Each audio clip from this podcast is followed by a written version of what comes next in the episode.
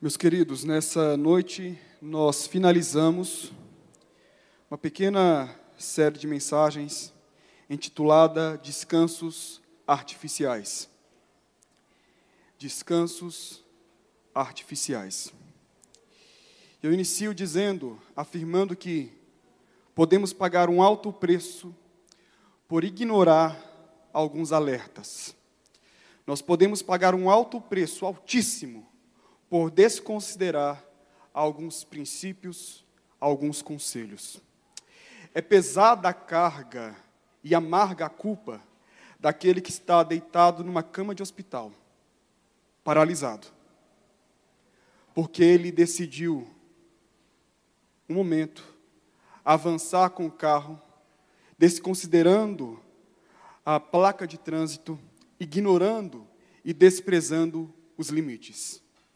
É amarga e pesada a culpa daquele que recebe a notícia que perdeu todo o dinheiro que a família juntou por tanto tempo. Mas ele ignorou os perigos, mesmo assim, entrou em arriscados investimentos.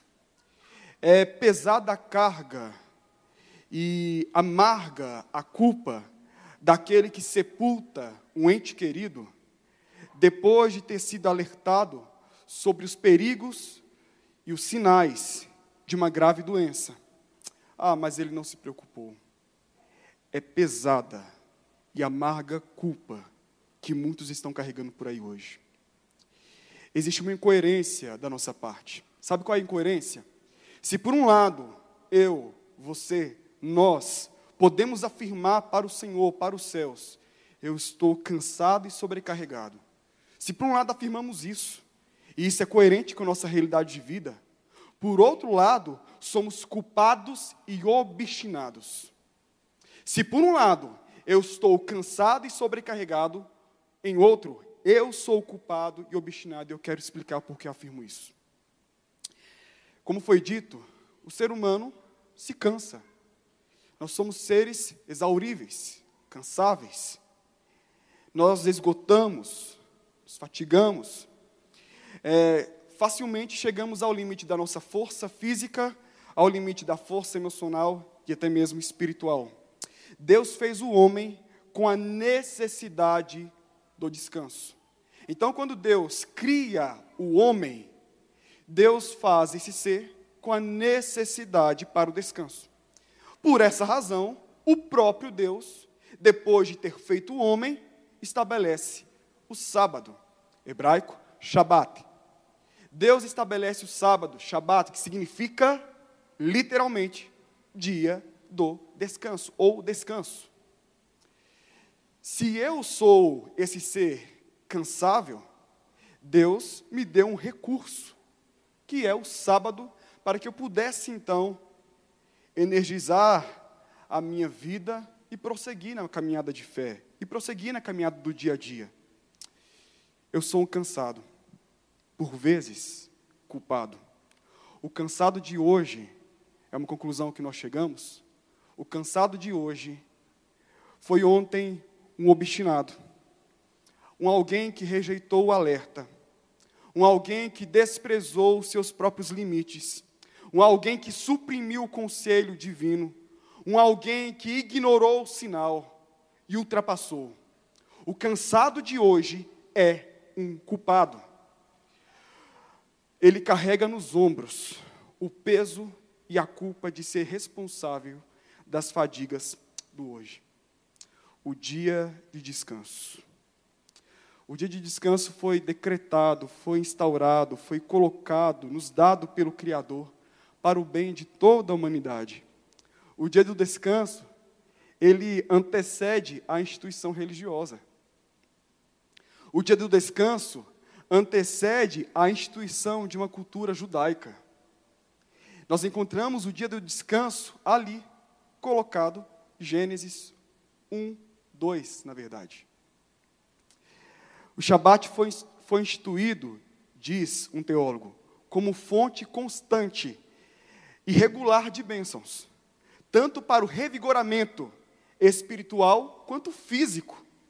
Seu objetivo era expressar preocupação social e compaixão Contudo, eu, você, nós, muitas vezes ignoramos o descanso. E como diz um conhecido filósofo, Oswaldo Giacoya Júnior, ele destacou o seguinte: ele diz assim: a civilização barbarizou-se por falta de tranquilidade. A civilização barbarizou-se por falta de tranquilidade. E eu digo, há excesso de trabalho, escassez de tempo e acúmulo de exaustão. Entre nós, há excesso de trabalho, escassez de tempo e acúmulo de exaustão. Nós estamos cansados. Nós estamos sobrecarregados. E o cenário fica cada vez mais perturbador, porque, como foi dito na primeira mensagem da série, o homem atual, o homem desse contexto, além de estar cansado, é bombardeado por uma indústria do descanso que nos oferecem paraísos artificiais, e a consequência disso é o vivenciar, é o experienciar de descansos artificiais, que não, que não trazem descanso, pelo contrário, geram cansaço sobre cansaço, angústia sobre angústia, frustração sobre frustração. Almejamos o descanso, mas não temos tempo para ele. Eu desejo descanso, eu almejo descanso, mas eu não tenho tempo para ele. Você pode dizer sim para mim. Eu não. Eu tenho tempo para o descanso sim. E a pergunta que eu faço para você é: quando foi que você guardou o dia do Senhor? Como convém. Se você é este que está cansado e que afirma para mim que Qualquer tempo que você tem para descansar, você usa da melhor forma. Quando foi então que você guardou o dia do Senhor, o escape, o auxílio divino, o meio divino, para que nossas energias pudessem é, serem revitalizadas? Quando foi que você usou, guardou com propriedade, de forma bíblica, o dia do Senhor? Tudo isso nos leva a meditar hoje. Marcos, capítulo 2 versículo 23 ao versículo 28. Evangelho segundo Marcos, capítulo 2,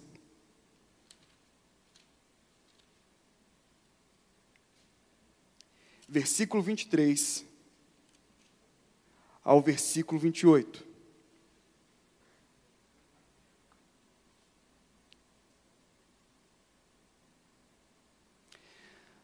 Assim diz a palavra do nosso Deus. Ora, aconteceu atravessar Jesus em dia de sábado as searas, e os discípulos, ao passarem, colhiam espigas. Advertiram-no os fariseus: Vê, por que fazem o que não é lícito aos sábados? Mas ele lhes respondeu: Nunca leste o que fez Davi? Quando se viu em necessidade e teve fome, ele e os seus companheiros. Como entrou na casa de Deus no tempo do sumo sacerdote Abiatar, e comeu os pães da proposição, os quais não é lícito comer, senão aos sacerdotes, e deu também aos que estavam com ele, e acrescentou: o sábado foi estabelecido por causa do homem, e não o homem por causa do sábado.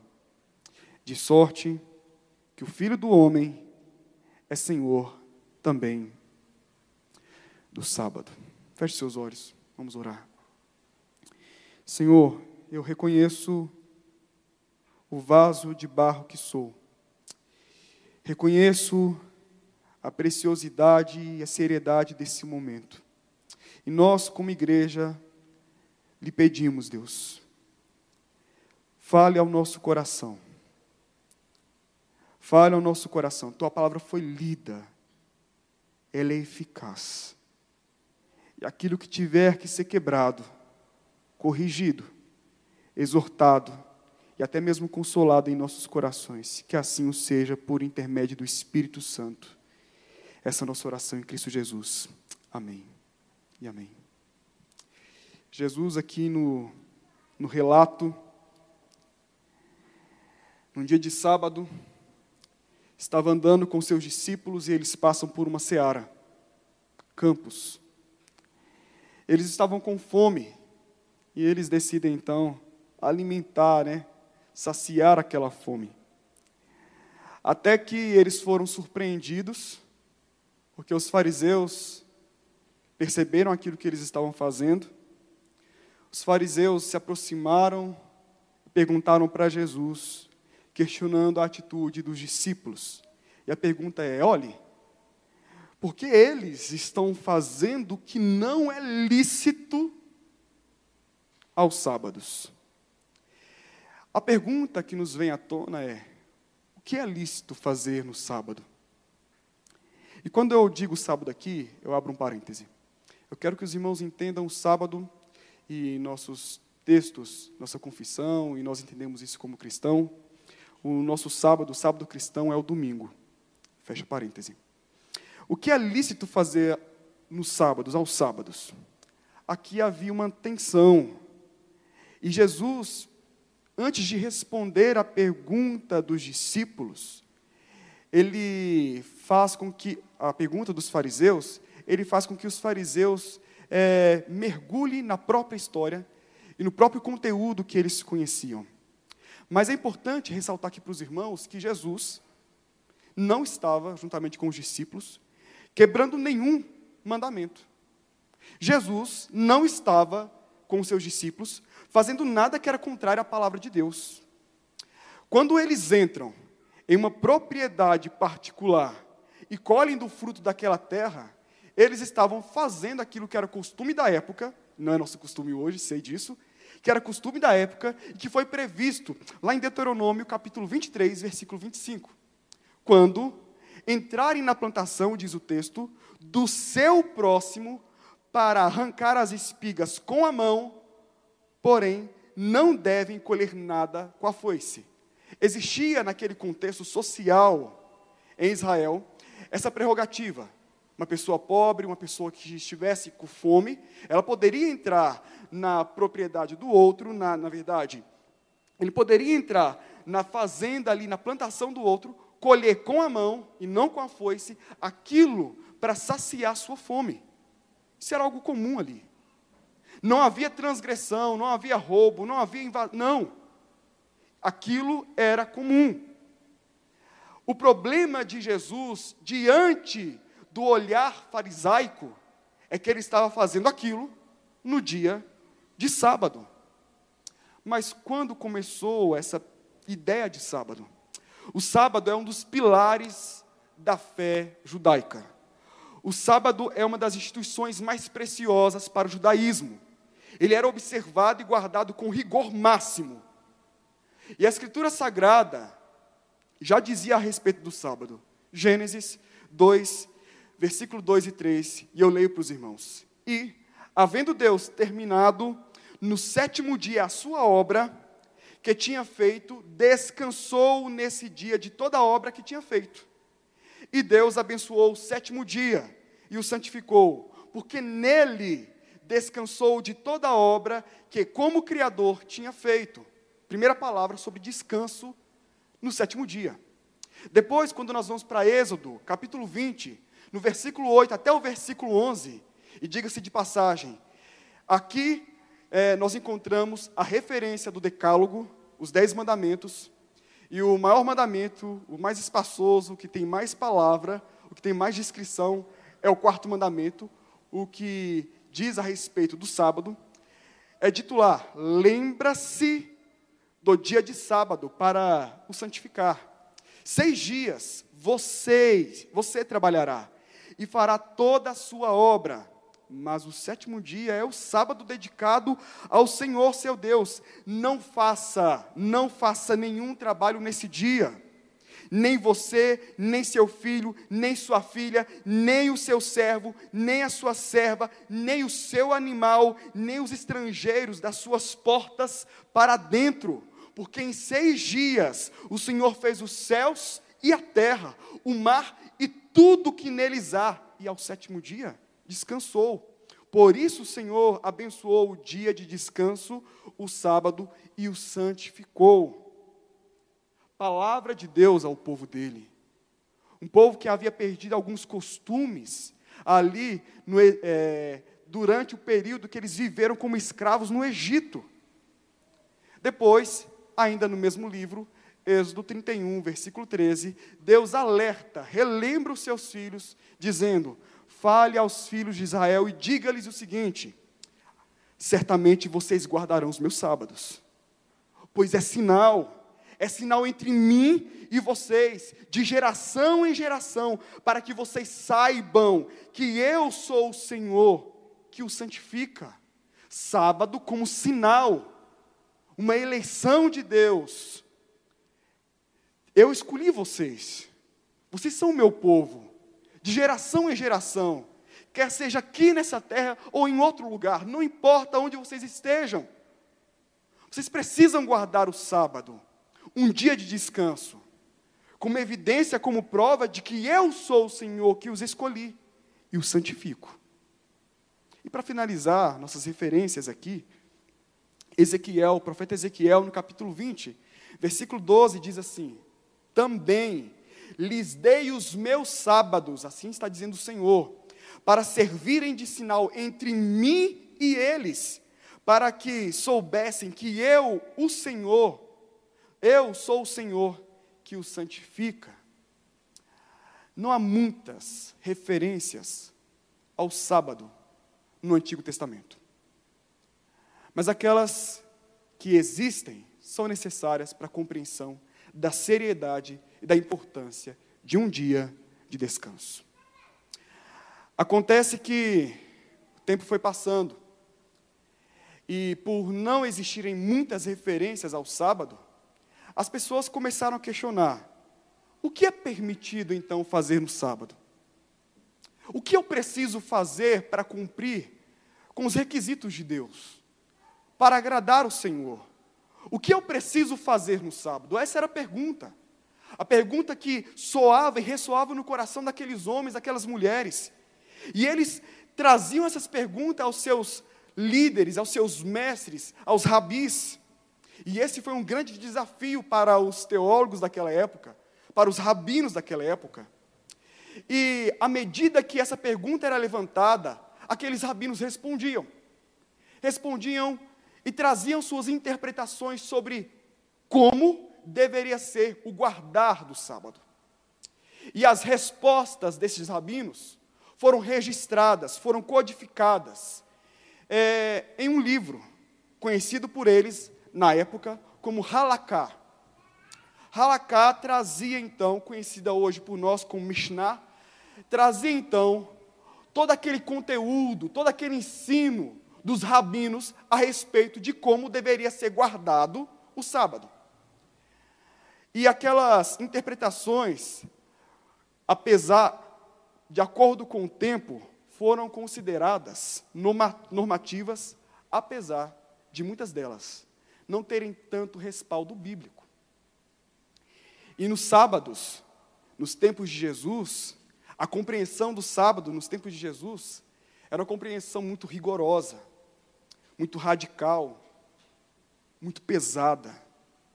E a Halaká, Mishnah, ensinava o seguinte, nos tempos de Jesus. Alguns mais extremados diziam que, no sábado, nem relação sexual poderia haver entre o homem e a mulher. No sábado, comer qualquer coisa que não tenha sido preparado um dia anterior, não poderia.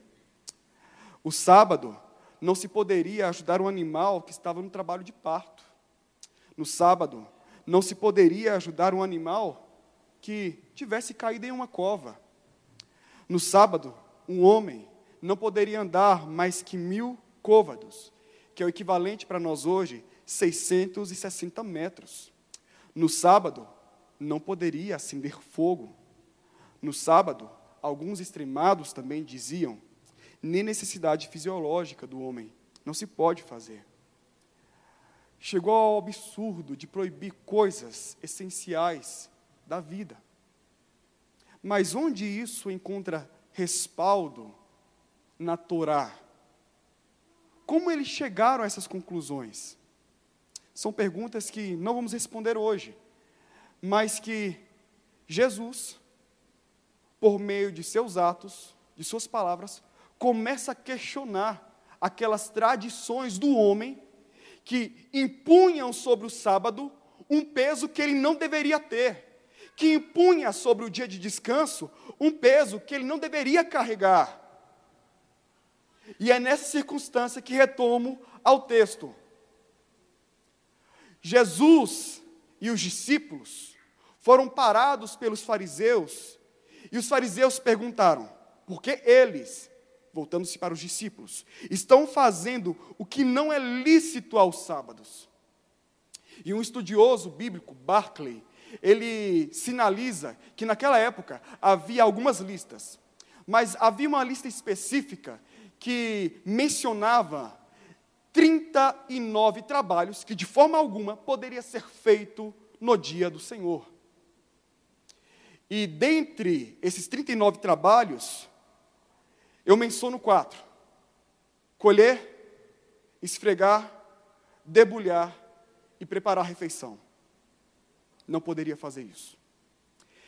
Quando os fariseus olham para Jesus, arguindo Jesus, questionando Jesus, os fariseus já tinham ali levantado quatro transgressões da lei humana que os discípulos estavam cometendo referente ao sábado. E transgredir uma lei conforme eles estavam transgredindo a respeito do sábado, aquilo era passível de morte. Aquilo era passível de morte. Então os fariseus estão acusando na intenção de mostrar eles estão indo contra a tradição. Eles estão indo contra a tradição e mestre Jesus, tu és cúmplice. Eles queriam pegar os discípulos, mas também queriam pegar o mestre.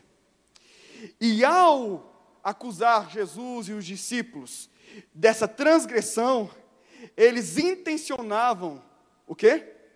A morte. A morte do mestre e também dos discípulos. Eles intencionavam matar Jesus.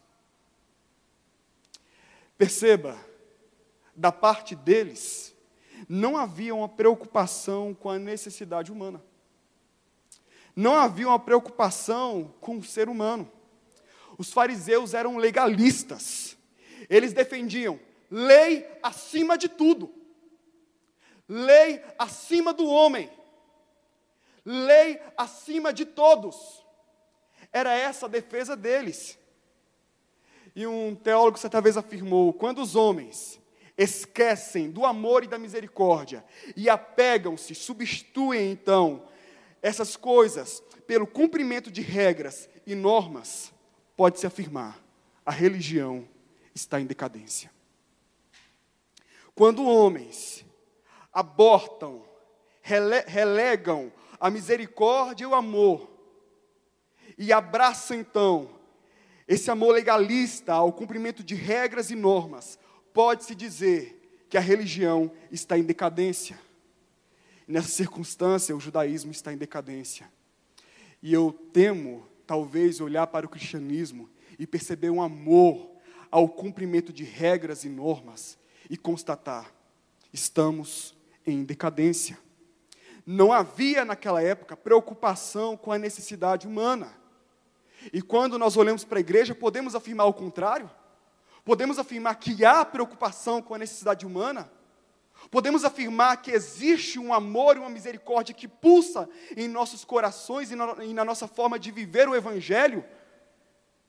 Existe essa preocupação?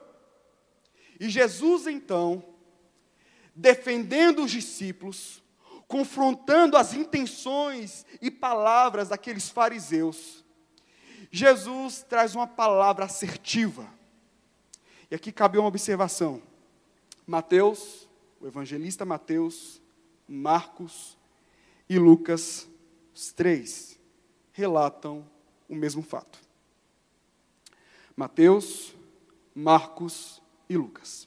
Então, se você ler, os três relatam o mesmo fato. Enquanto Mateus e Lucas relatam o mesmo fato, porém, eles trazem, contudo, eles trazem apenas uma ênfase da resposta de Jesus aos fariseus. Quando você vai, desculpa, Marcos e Lucas, mas quando você vai para o evangelista Mateus, você percebe uma ampliação da resposta. Você consegue entender com mais profundeza, com mais propriedade, a, a resposta de Jesus aos fariseus. E eu vou ler agora a resposta de Jesus aos fariseus, à luz de Mateus, capítulo 12, versículo 3 e 7. Mas Jesus lhes disse: Vocês não leram o que Davi fez quando ele e seus companheiros tiveram fome? Como entrou na casa de Deus e comeram os pães da proposição, os quais não era lícito comer, nem a ele, nem aos que estavam com ele, mas exclusivamente aos sacerdotes. Ou vocês não leram na lei que, aos sábados, os sacerdotes no templo profanam o sábado e ficam sem culpa? Pois eu lhes digo que aqui está quem é maior do que o templo. Mas se vocês soubessem o que significa quero misericórdia e não sacrifício, não teriam condenado inocentes.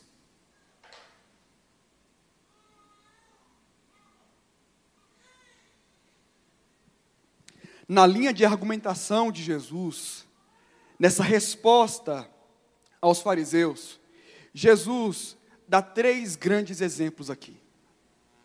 E o primeiro exemplo é o exemplo do rei Davi, um homem que os fariseus e todos os outros prestavam honra pela pessoa por aquilo que ele fez na história de Israel. Então Jesus cita o exemplo de Davi fazendo uma referência a 1 Samuel, capítulo 21, versículo 1 a versículo 6, onde na circunstância Davi e os seus soldados, com fome, entram no templo, olham ali para o lado e percebem que ali estavam os pães da proposição, pães que somente o sacerdote ou os sacerdotes podiam comer. Somente eles. Davi, contudo, naquele momento, tendo necessidade, toma do pão, alimenta-se, fortalece para continuar sua caminhada. E naquela circunstância, ele não foi repreendido. E a ideia aqui é mostrar que a necessidade humana tinha prioridade sobre costume e prática ritualista a necessidade humana tinha prioridade sobre o costume e a prática ritualística. O segundo exemplo de Jesus foi um exemplo que aquele povo conhecia de forma vivencial, eles viam aquilo, que é o exemplo dos sacerdotes. Os sacerdotes, no dia de sábado, o que eles faziam? Acendiam fogo, matavam, preparavam animais e os levavam então até o altar. Era prática cultica judaica. Então, no sábado, os sacerdotes transgrediam a lei, tradição humana do próprio sábado. Mas aquilo não era imputada sobre eles uma culpa. Não, eles estão adorando a Deus. Enquanto qualquer outra pessoa, o simples fato de acender o fogo, matar, preparar animal e caminhar mais de 600 côvados, essa pessoa poderia pagar com a própria vida por tal transgressão. Então Jesus agora levanta o exemplo do próprio sacerdote, mostrando que o viver, o descanso, o sábado, supera regras e normas estabelecidas por nós humanos. E por fim, o terceiro exemplo de Jesus. Jesus cita as palavras do profeta Oséias, quando Oséias, no capítulo 6, versículo 6, como porta-voz de Deus ao povo, diz: Misericórdia quero e não sacrifícios. Misericórdia quero e não ritualismos. Misericórdia quero, amor ao próximo, empatia, cuidado e não que você venha ao templo, levante as mãos enquanto outros estão aí padecendo. Misericórdia quero e não sacrifícios. Em todos os casos citados, Jesus procurou ensinar que não é a tradição que regula a religião, mas a misericórdia. Não são os dogmas humanos que regulam a religião, mas é a misericórdia. Não são os ritos humanos que regulam a religião, mas a misericórdia. Nós somos chamados a viver a religião verdadeira pela misericórdia de Deus. Ela regula a nossa relação com Ele e não regras. Ele não pediu, cumpram as regras para que eu aceite vocês. Mas pela misericórdia Ele nos alcança, pela misericórdia Ele nos chama. E nós aprendemos algo profundo aqui. A verdadeira religião não é aquela que anula a lei, com L maiúsculo, a palavra de Deus. Jesus não quebrou o Shabat. Jesus não quebrou o sábado. Jesus no sábado curou. Jesus no sábado ensinou os pobres e pequenos. Jesus no sábado alimentou. Jesus no sábado foi cercado de pessoas, Jesus no sábado olhou nos olhos, Jesus no sábado tocou, Jesus no sábado viveu a misericórdia, porque Ele é a misericórdia.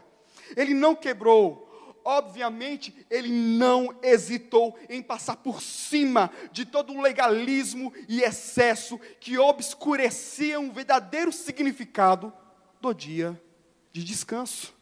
Ele passou por cima de tudo isso.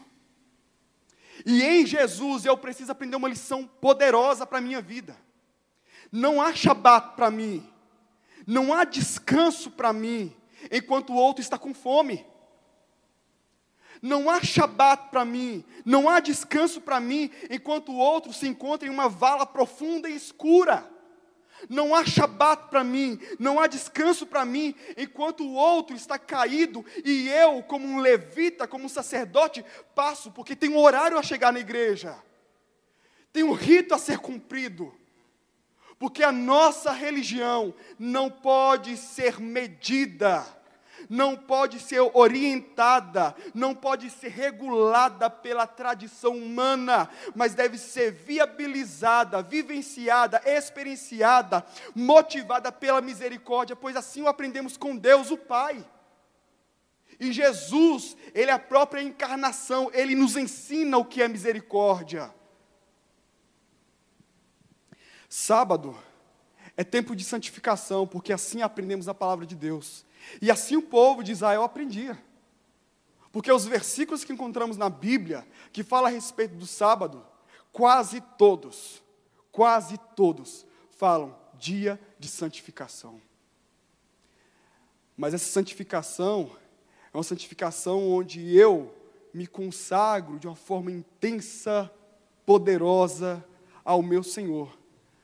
E também me consagro, me entrego ao próximo.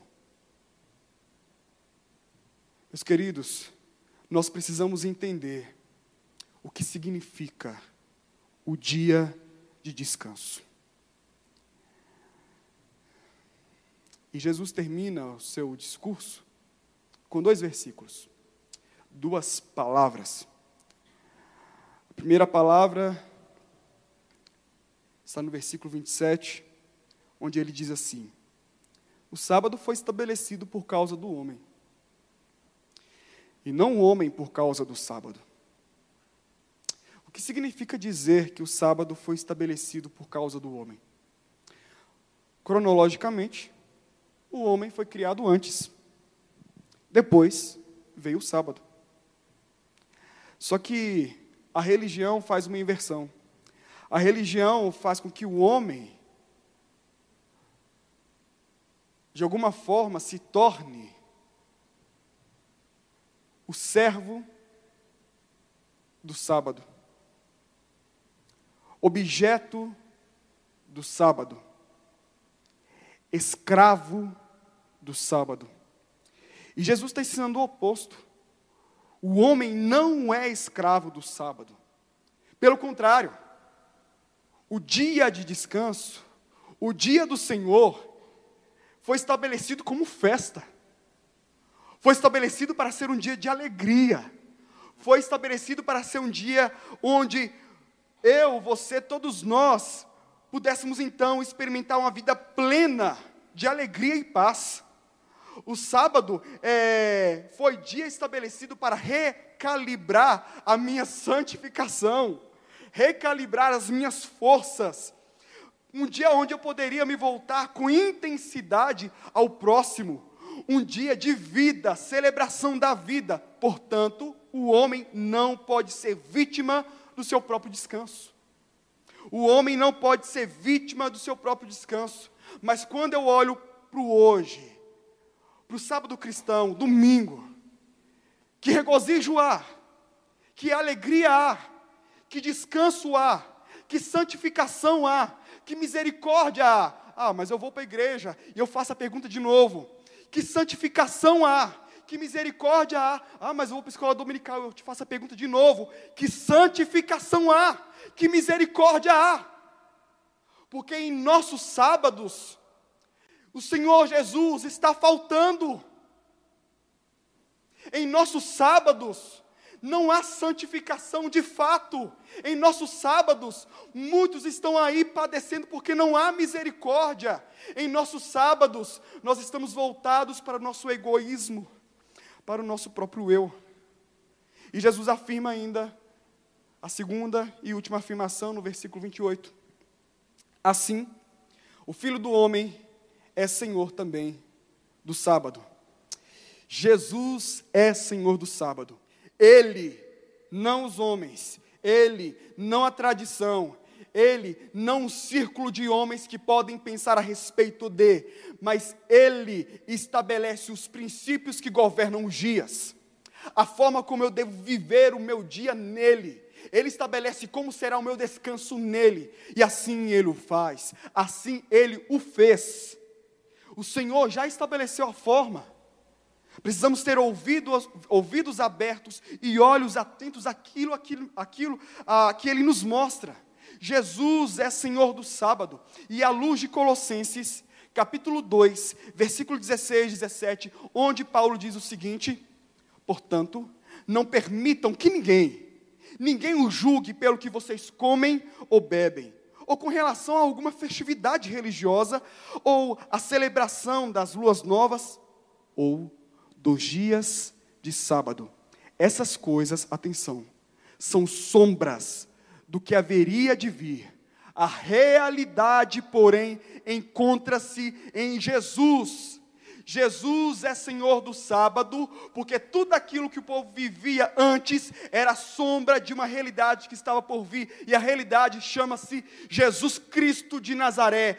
Ele é o Senhor do sábado, e tudo aponta para Ele.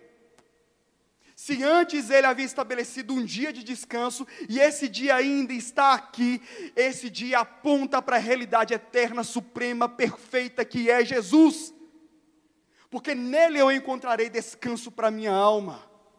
E quando eu estou em Jesus, eu ouço a voz dele que me diz: Vinde todos vós que estáis cansados e sobrecarregados, e eu vos aliviarei. Tomai sobre vós o meu jugo, porque meu jugo é suave, leve. Jesus, Ele é o Senhor do meu descanso. E eu volto à conclusão que eu iniciei a pregação. Cansado. Por vezes, inúmeras vezes, um culpado. O cansaço físico e espiritual é notório. É humano. Mas o escape de Deus está diante de todos nós. O recurso dos céus está diante de todos nós. Seis dias trabalharás. No sétimo, você santificará a mim. Você sabe guardar o dia do Senhor? Você guarda o dia do Senhor? Somos culpados de não guardar o dia do Senhor, sabe por quê? Porque no dia do Senhor pensamos em trabalho. Pensamos em trabalho. Ah, pastor, mas no dia do Senhor, domingo, eu deixei a chave do serviço para lá, o computador está para lá. Estou de boa, estou tranquilo. É, meu querido, mas a mente não desligou. É, minha querida, mas a preocupação bate aí. Nós não sabemos descansar. Nossa mente está plena em atividade da segunda-feira, plena de atividade da quarta, plena de atividade da sexta. Nós não descansamos de fato no Senhor. Somos culpados também porque muitas vezes achamos que descanso no dia do Senhor é relegar o nosso próprio corpo ao ócio. Ah, vamos dar um pouco de ócio aqui. Ficar deitado, não que seja errado, tá, meus queridos? Mas ficar deitado, curtir meu cansaço, para não dizer outra coisa. Ah, o dia de descanso deve ser usado para assistir ao outro.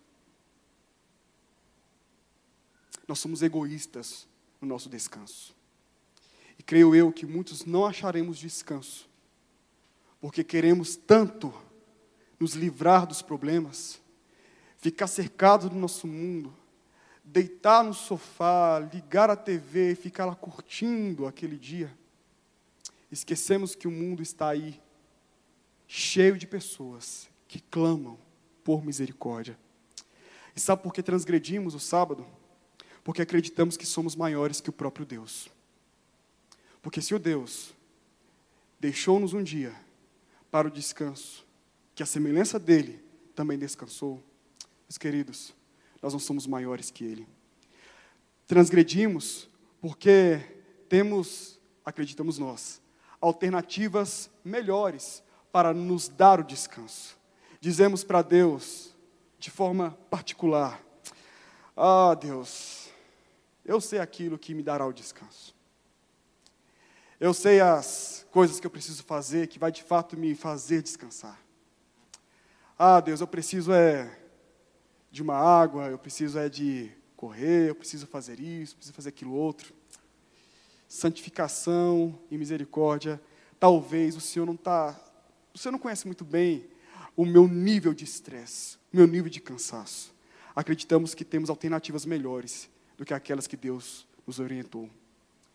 Acreditamos que temos total consciência daquilo que precisamos. E muitas vezes trabalhamos no domingo. Porque pensamos o seguinte: ninguém sabe dos meus problemas, Ninguém sabe das minhas dificuldades, das minhas responsabilidades. E procuramos, no excesso de trabalho, a imunização para a nossa preocupação. Porque se eu trabalhar no domingo, se eu trabalhar no dia do Senhor, no dia que eu dedico o meu Shabat, se eu trabalhar, eu vou me privar de preocupações. Coitado, coitada. Acumulamos mais problemas, acumulamos mais preocupação, mais cansaço.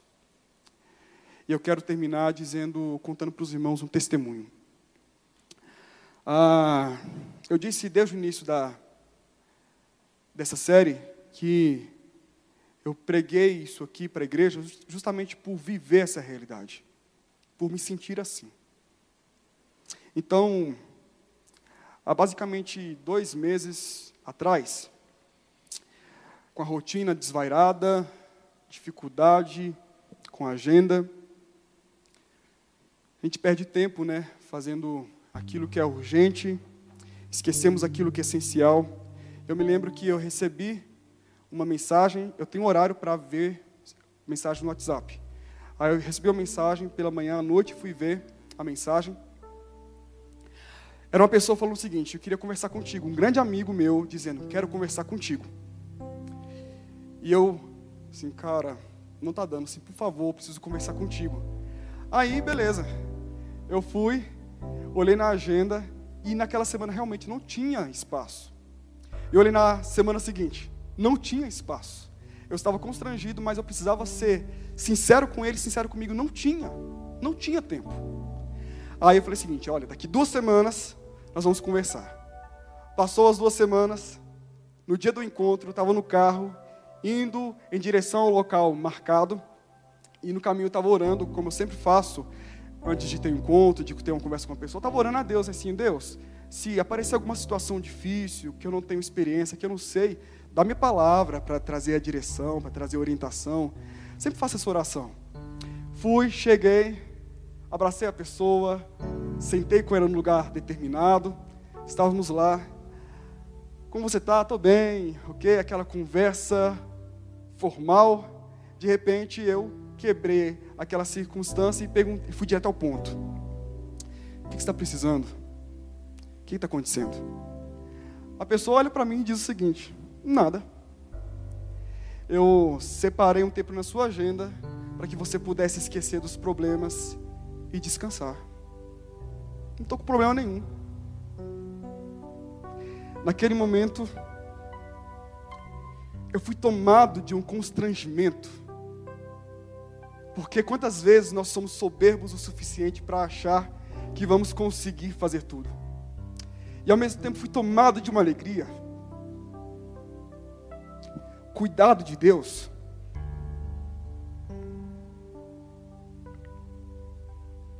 Naquela hora respirei fundo, o que eu preciso fazer agora? Respirei fundo e eu louvei a Deus por aquela circunstância e disse o seguinte: para mim, meu interior, agora é sábado. Agora é descanso. E foi isso que eu fiz. Salvo as devidas proporções, o Senhor Deus é esse amigo que na eternidade, por conhecer nossa finitude, nossa fraqueza, nossa debilidade, Ele já colocou em nossa agenda, por Sua soberania, o dia do encontro. O Senhor, pela Sua soberania, já colocou em nossa agenda o dia do descanso. Ele já estabeleceu a forma como nós vamos encontrar o vigor, a alegria para continuar caminhando. Eu quero dizer para você, o Senhor não falta ao compromisso. O Senhor não falta à agenda dele. Se eu estou cansado, eu sou ocupado. Porque muitas vezes, no tormento da vida, com o horário marcado, com o dia separado, na angústia de querer fazer, sabe o que eu falo para ele? Oh Deus, não vai dar hoje não. Eu preciso fazer aqui, eu preciso trabalhar aqui. Tem muita coisa. O dia foi separado e foi para o nosso bem. Enquanto eu encaro o dia do Senhor como apenas um mero rito religioso, eu ainda não descansei. E meu temor é que muitos aqui estão há tanto tempo na igreja, separam seus domingos há tanto tempo, mas ainda não tiveram a oportunidade de de fato descansar no Senhor. Que Deus tenha misericórdia de nós, que fujamos de descansos artificiais, porque Ele tem descanso verdadeiro para nós. Feche seus olhos.